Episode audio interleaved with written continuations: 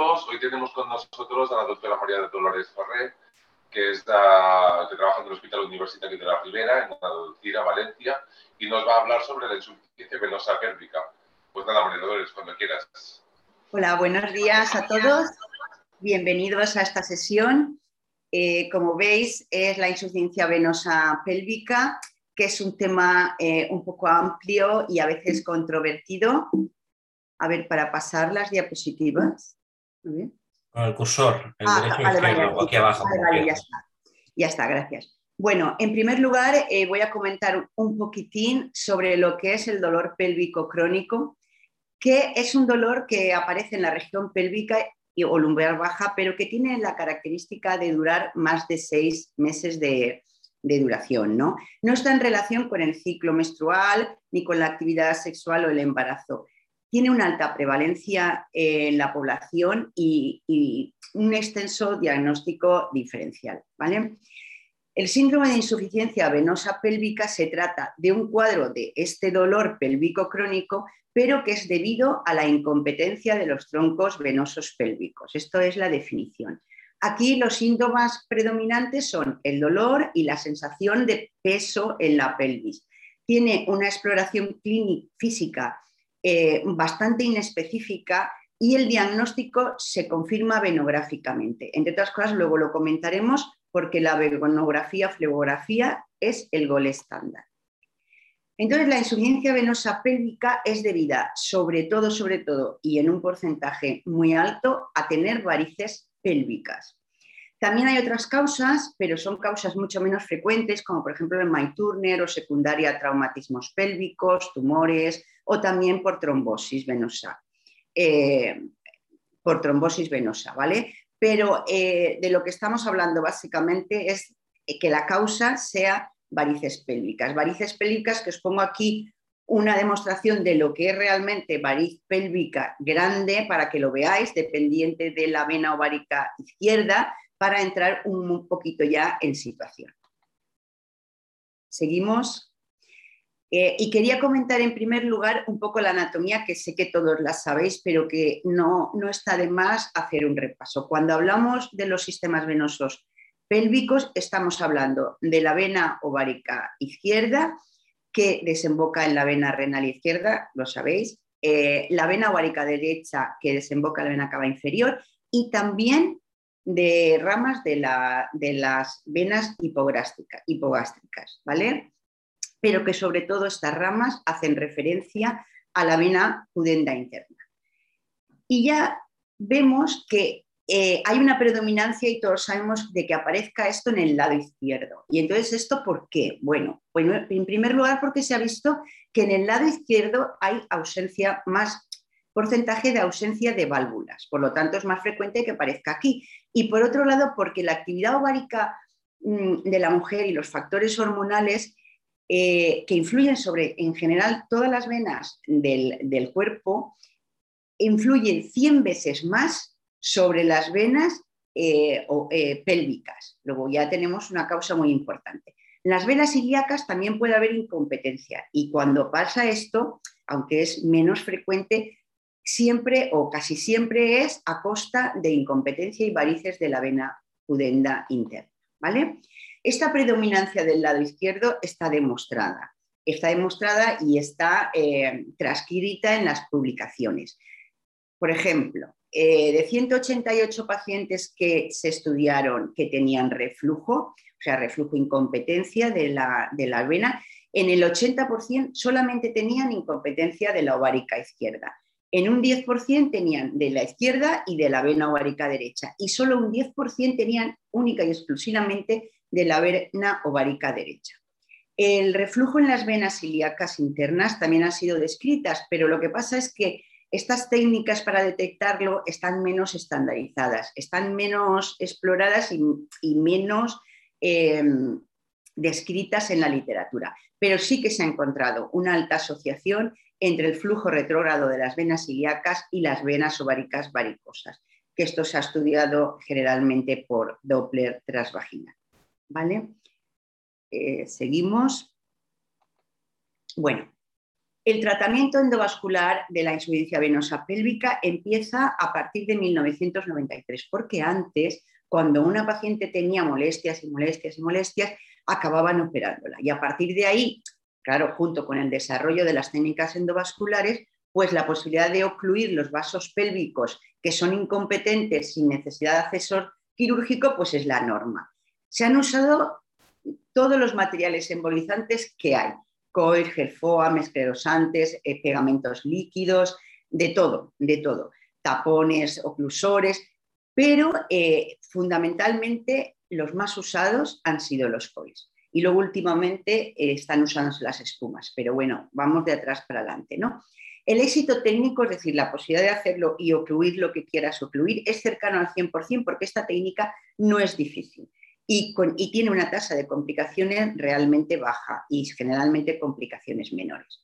Bueno, ¿qué relación tiene esto, eh, la insuficiencia venosa pélvica, con las varices de los miembros inferiores? Bueno, pues os podéis imaginar que sí que tiene relación. El 20% de las mujeres con varices de miembros inferiores tiene insuficiencia venosa pélvica. Y luego, eh, si esas varices son operadas, en las recidivas todavía aumenta más la combinación con insuficiencia venosa pélvica.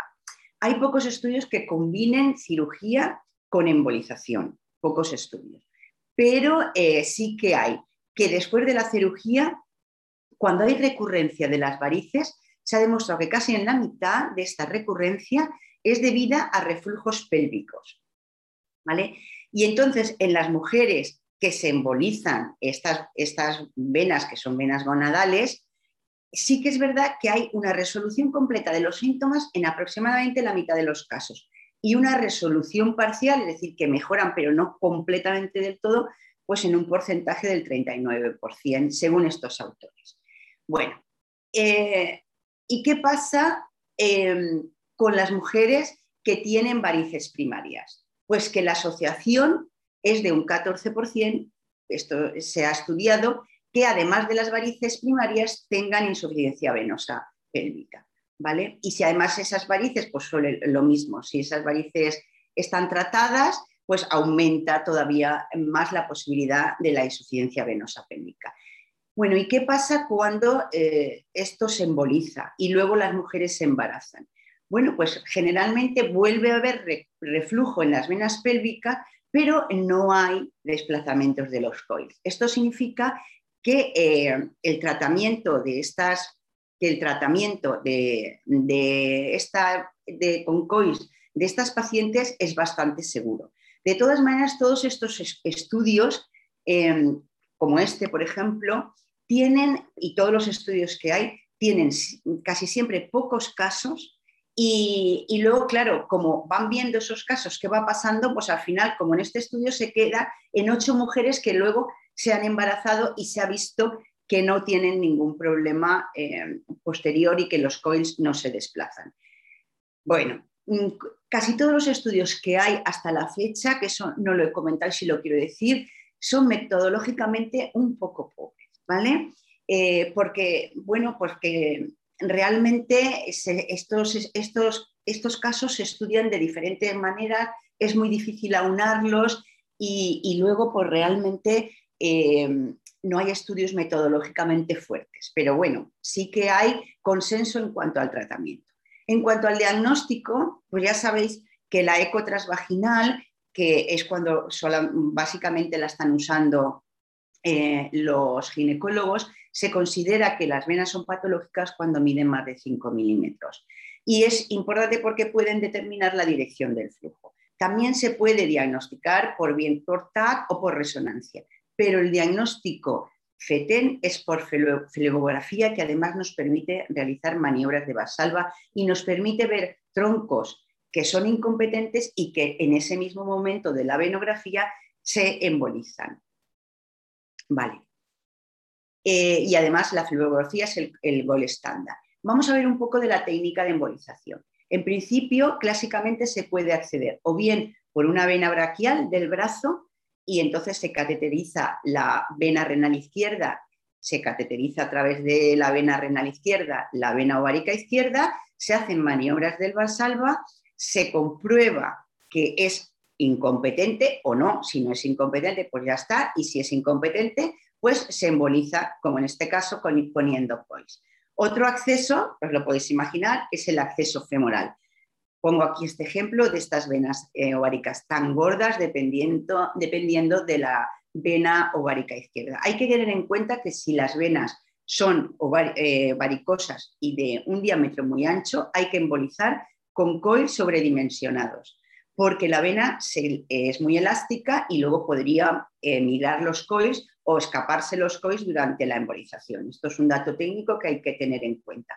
Otra cosa técnica que hay que tener en cuenta es que tenemos que usar introductor. Por ejemplo, en este caso que vemos aquí, no hemos usado introductor y esto es lo que pasa. Lo que pasa es que cuando queremos avanzar, eh, cuando queremos avanzar el catéter, pues las fuerzas que hacemos no son coaxiales y se nos deforma el catéter y se nos puede salir. Entonces es muy importante usar introductor, que además sirve para que tengas un procedimiento mucho mm, más seguro, porque si no se te van los coils y luego eh, tienes todo el territorio bien asegurado con el, con el introductor.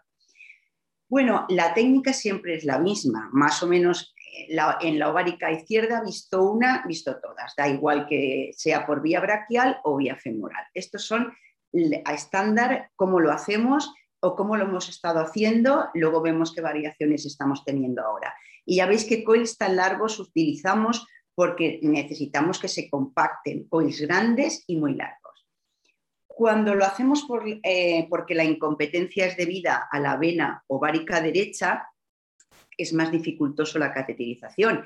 Y siempre tenemos que usar otro tipo de catéteres como tipo Simons 2 para que se nos enganche en esa vena ovárica que va directamente eh, a la vena cava inferior. Pero bueno, también es posible, también lo debemos de hacer y lo debemos de embolizar. Y cuando embolizamos eh, venas incompetentes debidas a incompetencia de, de la ilíaca interna, pues lo mismo. Tenemos que considerar ahí que los coils que tenemos que poner los tenemos que sobredimensionar, aquí todavía más, porque en esta zona todavía las, las venas son más, se distienden con más facilidad. ¿vale? Pues una vez esto, eh, vamos a ver qué complicaciones tiene esta técnica. Bueno, pues las complicaciones que tiene, la más grave es que se migre, migre el coil, por supuesto, porque el coil va directamente a las arterias pulmonares. Eh, esto no tiene por qué pasar si usamos, eh, si lo hacemos bien, usamos las medidas correctas y sobre todo usamos introductores. Si, tenemos la desgracia de que migra el COI, pues tenemos que recuperarlo con lazos o con pinzas de las que nosotros tenemos que disponer.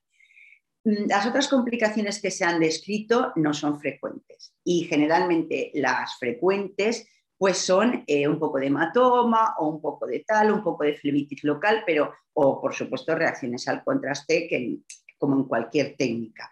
Lo que sí que hay que avisar a la paciente es que el 14% de estas pacientes pueden tener molestias abdominales después de embolizar. Esto hay que decirlo eh, porque tienen a veces sensación como de que les va a la regla o molestias así inespecíficas.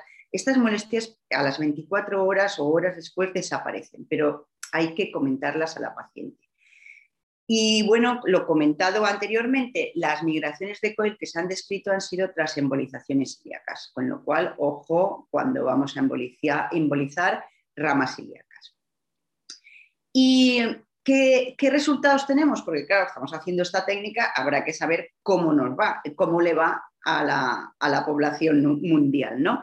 Pues se han descrito recidivas varicosas pélvicas sintomáticas, sintomáticas, o sea, con el dolor otra vez, con la molestia y con tal, en un rango que va de lo publicado de 18 al 26%, con una media que, la media es de 8,5 meses, pero el rango es amplísimo. pero se sabe en las últimas cosas publicadas que las recurrencias altas están asociadas a tratamientos inadecuados, ¿vale? Que por eso cada vez eh, están evolucionando más y mejor este tipo de tratamientos. Y parece que la embolización de venas ováricas más ilíacas tiene una menor tasa de recidiva. Lo que sí que es importante es que, es que en cualquiera de los casos eh, revisemos los cuatro ejes. Los cuatro ejes, y si vemos incompetencia, los embolicemos. No solo que embolicemos la vena ovárica derecha, sino izquierda, sino que luego vayamos a la, a la derecha Luego vayamos a las ilíacas y si son incompetentes con las maniobras que sabemos de Valsalva, las embolicemos. Esto es importante, no nos tenemos que quedar en la primera que veamos por muy incompetente y varicosa que sea. Bueno, de esto hay mucho publicado, pero lo que sí que hay recientemente de diferentes estrategias, de todo esto, es la importancia, bueno, como en todo, ¿no? De un abordaje multidisciplinar ahora os voy a contar un poco nuestra experiencia. Nosotros publicamos los, eh, nuestros casos, 100 casos que teníamos en el 2014 en el Radiología.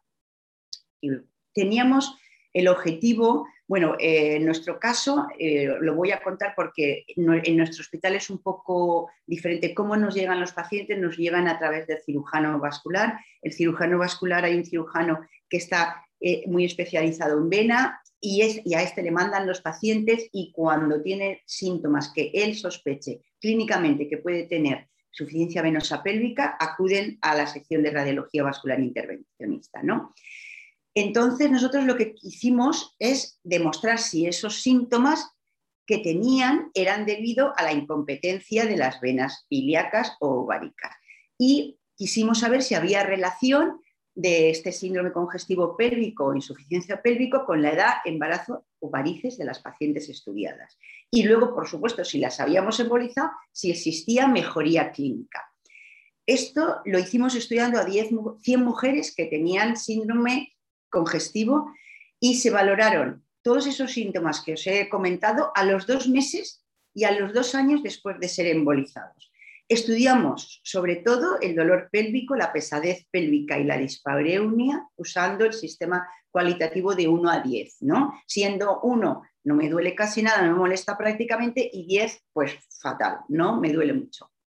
Bueno, eh, la técnica en todos los casos fue la misma siempre que hacemos, que os he explicado antes, y revisamos en todos los casos los cuatro troncos. Mm, la flebografía, o sea, realmente el diagnóstico fue posible hacerlo en, el 100% de los casos. Y en estos, de los 100 pacientes, en 58 demostramos insuficiencia de las de venas pélvicas y las embolizamos. Y en 42 pacientes, a, pesar de haber eh, estudiado las cuatro ejes, no demostramos insuficiencia venosa pélvica. ¿Qué pasó a los dos meses de aquellas que fuefueron embolizadas? Pues que realmente el dolor pélvico, la pesadez y la dispareunia disminuyó en esta escala de, pues de, esto, de estas cifras que eran altas a estas cifras que eran más bajas. Y teníamos una diferencia estadísticamente significativa. A estas mujeres las volvimos a ver a los dos años y, se volvió a hacer un estudio eh, y se volvió a preguntar y un estudio clínico, ¿eh? preguntando sobre esas sobre ese dolor, esa pesadez y esa dispareunia. Y nuestra sorpresa fue que esas embolizadas a los dos años, pues prácticamente habían mejorado mucho más que a los dos meses. Lo que sí que es verdad es que no encontramos relación ni con la edad, ni con la multiparidad, ni con varices que tuvieran o no de miembros inferiores. Vale, y una cosa interesante fue, ¿qué pasó con aquellas que la flebografía fue normal y descartamos completamente que se tratara de insuficiencia venosa pélvica. Pues que en estos dos años se dieron otros diagnósticos, colon irritable, cistitis, en fin, los tenéis aquí, diversos, diversos. Pero en 22 mujeres mm, siguen con dolor, molestias y tal, y, no se ha dado todavía el diagnóstico. ¿eh? Esto es un dato a tener en cuenta. Muy bien. ¿Qué hemos cambiado? Hemos cambiado desde este 2014-2015 hasta ahora? Bueno, pues hemos cambiado cosas. Hemos cambiado sobre todo que estamos usando la espuma de polidocanol para el lecho distal. El lecho distal es el plexo periuterino, porque claro, el concepto lo tenemos más claro y es lógico. Todas las venas eh, están implicadas, ¿no? Y tienen eh, en los reflujos, pues tienen conexiones entre sí, eso es lógico. Los coils estamos usando, bueno, los mismos, otra marca o y tal, pero bueno, en fin, grandes, como os he dicho antes, y en algunos casos difíciles de, con liberación asistida, ¿vale? O sea, y luego además tenemos la posibilidad de acceder contralateral, que esto no lo habíamos hecho en ningún caso hasta el 2014 y hemos empezado a hacerlo. Desde el 2016 al 2021 hemos hecho 96 pacientes con sospecha de insuficiencia venosa en nuestro centro.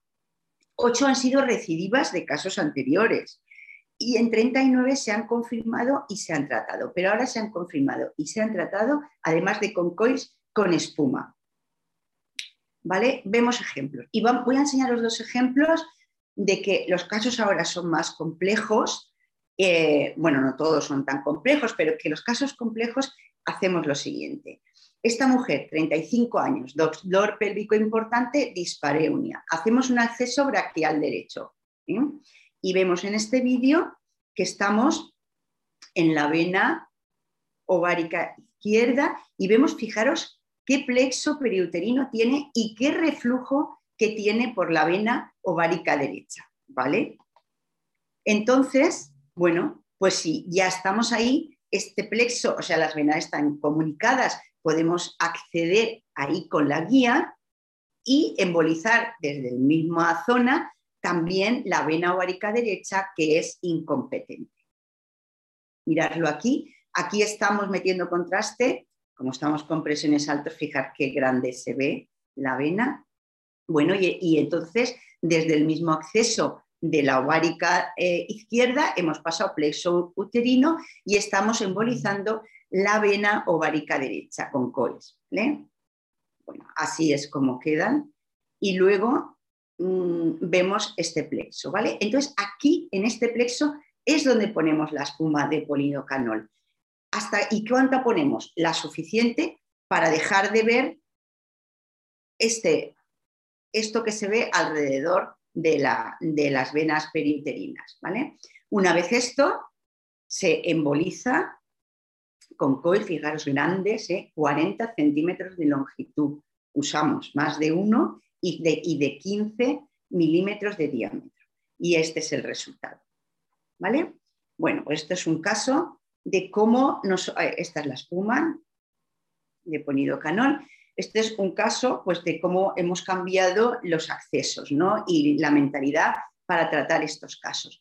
Ahora otro caso eh, muy llamativo. Esta señora de 38 años eh, tenía insuficiencia venosa pélvica diagnosticada y tratada en el 2014 sin ningún problema. En el 2016 refiere que vuelve a molestarle, que tiene síntomas, pero además tiene unas varices vulvares que no tenía en aquel momento, o si las tenía eran mínimas porque ella no se las notaba, muy sintomáticas. Eran tan sintomáticas que le impedían una vida normal, porque cuando estaba de pie se le hinchaban mucho, al sentarse le molestaban, en fin. Y entonces comentó cirugía vascular eh, y, que fue la que volvió a remitirnosla. En primer lugar, pensamos que aquello que habíamos embolizado en el 2014 habría recidido, pero bueno, pero no. ¿Veis? Estamos haciendo aquí eh, la venografía con maniobras de Basalva y, y, fijaros, esto está en los coils que habíamos puesto en la vena ovárica en el 2014 y esto es la única cosa que conseguimos ver de la vena ovárica derecha, o sea, izquierda, perdón, o sea que está completamente embolizada. Vamos al territorio pélvico ilíaco y tampoco conseguimos ver nada. Pero claro, las varices vulvares eran evidentes, evidentes que la tenía y que era además la causa de lo que le estaba molestando. Entonces, bueno, pues existe la posibilidad de entrar directamente en la vena eh, pudenda a través del canal de Alcock.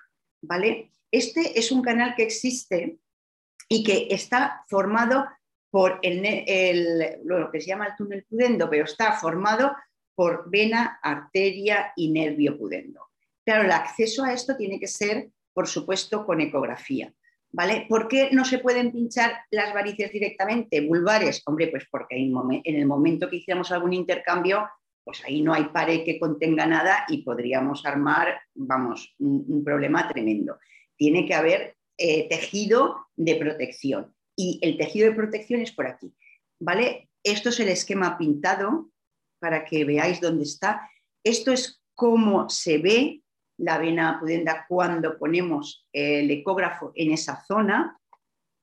Y esto es un esquemita para que os hagáis de la idea, está en, lateral para que lo veáis mejor, es un dibujito que explica que por aquí entramos, que esa es la, la, vena pudenda, que ponemos una guía en la vena pudenda y un catéter y que la vena pudenda nos permite embolizarla a este nivel. ¿vale? Y este fue el caso, y estas son las imágenes por supuesto, eh, eh, a esta mujer eh, esto fue con anestesia epidural mm, y fue además pues, un tema hablado y consensuado con los cirujanos. Y este es el momento de la intervención y cuando llegamos ahí, fijaros aquí se ven los coils de la antigua embolización y cómo estamos colocando los coils en la vena pudenda. Bueno, esto fue espectacular porque eh, al, trombosarse la vena eh, pudenda debido a los coils, la mujer mejoró y las varices vulvares se, encogieron y desaparecieron. ¿vale? O sea, ¿qué es, lo que, ¿qué es el resumen de todo esto que os he contado? Pues que tenemos que tener la mente más abierta, que diferentes accesos venosos son posibles, que la espuma tiene su papel porque ayuda a que reciben menos los casos.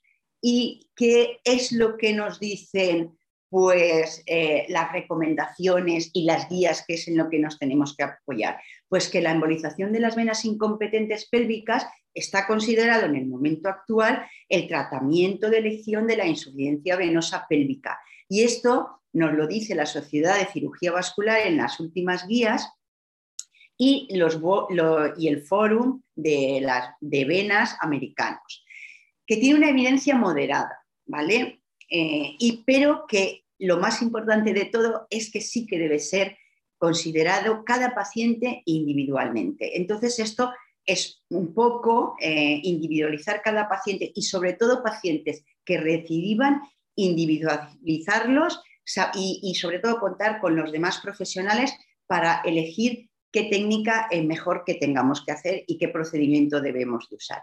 Y esto es todo. Muchas gracias por vuestra atención.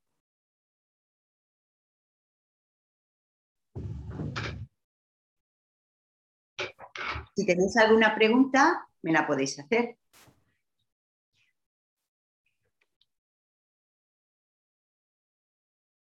Xavi, mm. Tiene problemas Xavi de conexión, me parece. Llama, ¿lo puedes leer tú, por favor? Sí, sí. Ah, bueno, mm, te transmito las, las, preguntas de la audiencia. Muy bien. Dolores, ¿en qué porcentaje se presenta insuficiencia venosa pélvica no asociada a compresión venosa? en TAC vemos muchas dilataciones de venas gonadales. ¿Son siempre síndromes de, congestión incipientes? Bueno, eh, lo que sí que está claro es que se ven muchas veces o a veces eh, venas varicosas o ingurgitadas o insuficientes eh, pélvicas, pero que los las pacientes no tienen ninguna sintomatología. Si no tienen sintomatología, nada. nada. Todas estas pacientes estudiadas es porque presentan dolor, molestias pélvicas, peso y, peso y molestias que la hacen consultar o bien con el, médico de cabecera, o bien con el cirujano, o bien con el ginecólogo. O sea que sí que tiene una sintomatología que no está relacionado con es que me duele la regla o lo que sea, no. Y que también está muy relacionado en algunos casos con la dispareunia. Pero sí que tiene esa sintomatología que dura más de seis meses y que ellas las, explican muy bien. Entonces, en esos casos en los que, es en los que hay que estudiar. Pero si encontramos de casualidad eh, incompetencia y la paciente está sintomática, no hay que hacer absolutamente nada, pues porque, pues porque no produce síntomas. ¿Vale? El dilema del radiólogo que hace un, tag de abdomen es siempre el mismo, de decir, ¿lo pongo o no lo pongo?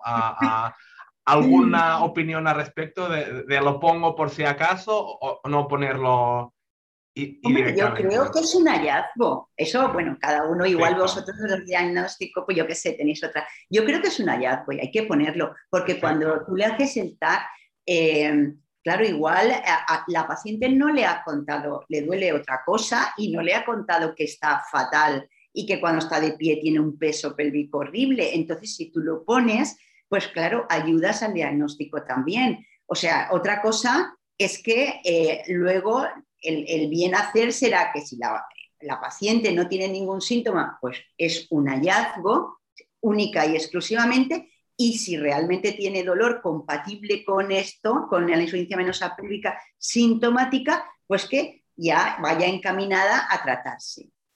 Perfecto. El doctor Aguilar nos comenta ah, en qué se hace con los pacientes que después de la movilización no solo no mejoran, sino que empeoran y hay dolor irradiado a, piernas. A ver si esto te ha pasado una vez y si tenéis algún, eh, algún caso, sí que tenemos eh, algún caso de los que hemos embolizado, pero que no han, o sea, que los síntomas eh, no han mejorado o no han mejorado, a lo mejor ha mejorado el dolor, pero siguen con peso y tal, o, incluso alguna que dice, pues a mí esto no me ha hecho nada y tal, porque claro, estamos viendo pues todos los pacientes que sí, que en global tienen mejoría, pero siempre hay alguno que no. Bueno, pues en estos casos, generalmente el cirujano vascular nos lo comenta, él les vuelve a explorar a la paciente, eh, generalmente también la remite entonces a ginecología para que sean los ginecólogos también los que descarten otras causas. Y, a partir de ahí, bueno, pues claro, igual nosotros las perdemos como seguimiento, pero bueno, pues se, buscan otras causas, ¿no? De, de, que además porque claro, pueden ser que sean coexistentes, además de que tengan una, una vena insuficiente, además tengan una endometriosis o además tengan otro problema. También puede ser, ¿no? También Perfecto. Muchas gracias. Al, el doctor Chávez Molina también nos pregunta si hay alguna contraindicación para la utilización de la espuma y si la curva de, aprendizaje ah, sobre la, curva de aprendizaje del, acceso de la vía pudenda. Yo añadiría si lo habéis, si lo habéis hecho muchas veces. Vamos a ver, lo de la vena pudenda no lo hemos hecho muchas veces porque es lógico, porque claro, es un procedimiento, lo que hacemos muchas veces es lo que os he enseñado antes. Lo que, hemos, lo que hacemos ahora sí que es verdad que ponemos en casi todos, o sea, o en todos, ponemos espuma de polidocanol. Y lo que sí que hacemos es ir al otro lado eh, si vemos incompetencia de la derecha. La, yo reservaría, o nosotros, no digo yo, pero somos nosotros, incluida los cirujanos vasculares, reservamos la vía pudenda esa para pacientes con varices vulvares. Y casos hemos hecho dos. El que os he enseñado lo hicimos en la sala y el primero lo hicimos en el quirófano. Eh, con una raquianestesia. Y lo hicimos junto con los cirujanos vasculares. El segundo caso, que es el que os enseño y que tengo las fotos mejores, porque claro, en el primero, ahí en el quirófano fue, podría Entonces, eh, el que hicimos en la sala, lo hicimos más tranquilamente, vino un cirujano vascular con nosotros, eh, pero lo hicimos nosotros y, son los dos únicos casos. En los dos casos ha habido mucha mejoría, bueno, mucha mejoría en cuanto a que las varices, esas vulvares, están completamente eh, chafadas, o sea, desaparecieron, ¿no? Y las pacientes están bien, o sea, que realmente esos casos, ahora claro, esos casos son súper seleccionados, porque, porque además es que esos casos fue muy curioso, porque en ninguno de los dos casos conseguimos desde arriba, o sea, desde el acceso normal, demostrar esas varices. Que eso sigue siendo un poco de incógnito. Sí, un drenaje así a, sí. no se sabe dónde. Un poco, de incógnita porque teníamos que haberlas demostrado desde la vena ilíaca izquierda interna y en ningún caso, bueno, en ningún dos casos, pero bueno, llamativo, no pudimos. Por eso hicimos ese abordaje. Vale, al el doctor Geray Aguilar nos, nos ah, insistimos en, en, estos casos concretos. Uh, si en casos ¿no? de recibir a, a, mm, a ver, funciona la pudenda en caso de recibas en posición ginecológica, sí, exacto. El, el, el método de, de ¿no? El, el, acceso, a si es el que vemos en la foto, en los dos casos, o hay algún, algún sistema de algún decúbito lateral, algún mm, boca abajo, o, Pues el que está, vamos a ver esto, eh, ya os podéis imaginar que nos lo tuvimos que estudiar. Eh, sí, sí Claro, no dijimos, pues vamos a hacerlo a través de este canal. No, nos pusimos a ver la posibilidad de, tratar las varices vulvares, los cirujanos y nosotros, y, lo que está descrito en la literatura es este canal. Y, este es el canal seguro, porque tiene trozo de, músculo y de tejido celular subcutáneo desde la punción a, la pudenda.